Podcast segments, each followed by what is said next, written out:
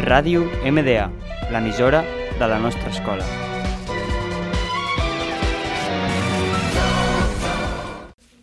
Hola a tots i benvinguts al nostre primer programa, el Pelotazo, un programa que gira entorn al millor esport del món, el futbol. Comencem!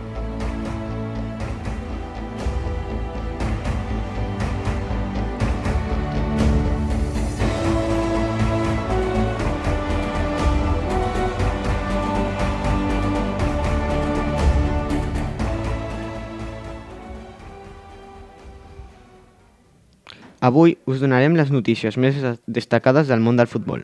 Per començar, tenim titular d'avui i que preocupa a l'afició del Barça. El titular és Preocupa Dembélé, molèsties al pubis.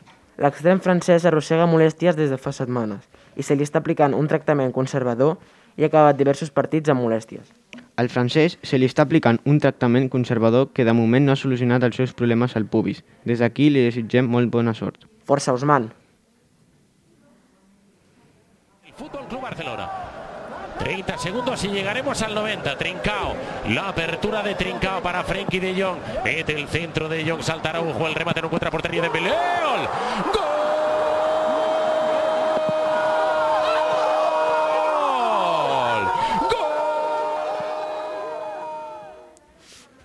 Una altra notícia és Avui, l'equip ha publicat alguns sorprenent sobre el futur de Neymar. L'equip assegura que Neymar no signa la seva renovació perquè manté el seu desig d'ajuntar-se amb Messi. La situació s'ha capgirat just quan més feliç semblava el brasilià a París.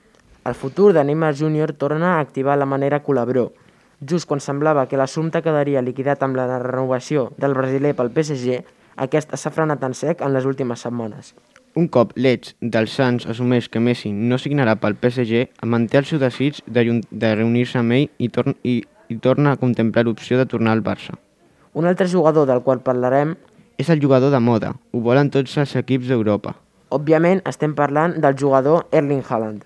El futur del jove jugador del Dortmund, Erling Haaland, ja està apropant-se més cap a, la Liga, cap, cap, a la Liga Espanyola, ja que el jugador noruec vol jugar aquí. Molts equips d'arreu del món el volen, però els que més es barallen per, a, per a ells són el Madrid i el Barça. El representant de Haaland i el seu pare van visitar les instal·lacions dels dos equips per negociar un contracte.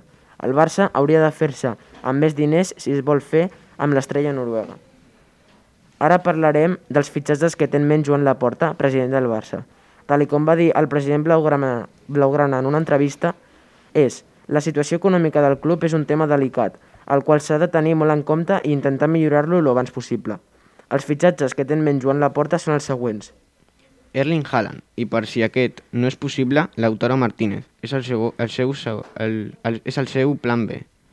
L'altre és Brian Hill, jugador promesa del Sevilla cedit a l'Eibar. Un altre és Nuno Mendes, lateral, eh, eh, lateral esquerre de l'Sporting de Lisboa, de tan sols eh, 18 anys amb molt futur.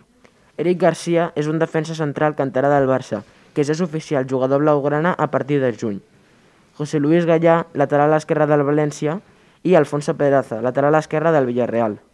El dissabte es va jugar el clàssic Barça i Madrid. Es volien fer tots dos amb els 3 punts, però només un, un podria eh, fer, que va ser el, el Real Madrid. En el partit va haver-hi molt bones ocasions, en les quals al minut 13 Karim Benzema obria el marcador amb una gran assistència de Lucas Vázquez, jugador que es va lesionar durant el partit per al rest de la temporada.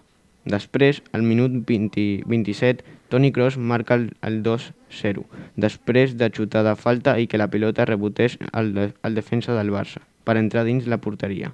Per últim, al minut 59, Òscar Mingueza fica el 2-1. A la nostra opinió, l'àrbitre Jesús Gil Manzano no va, arribar, eh, no va arbitrar massa bé, perquè no va pitar moltes faltes a favor del Barça. Un possible penal a Martin Braithwaite i els minuts de, de, de descompte no van ser suficients per al temps que s'havia perdut en la lesió de Lucas i el numeret de Gil Manzano per al seu braçalet. També va haver-hi una petita conversació entre Piqué i Modric, en la qual es diu això. Vean a Piqué.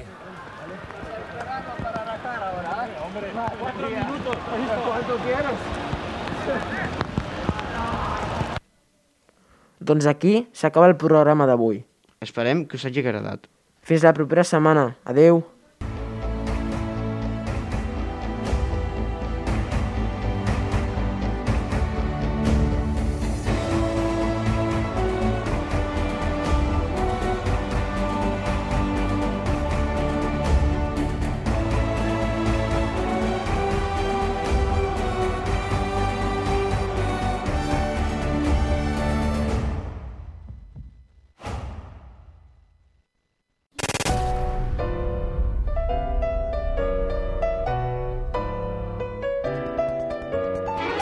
Ràdio MDA, l'emissora de la nostra escola.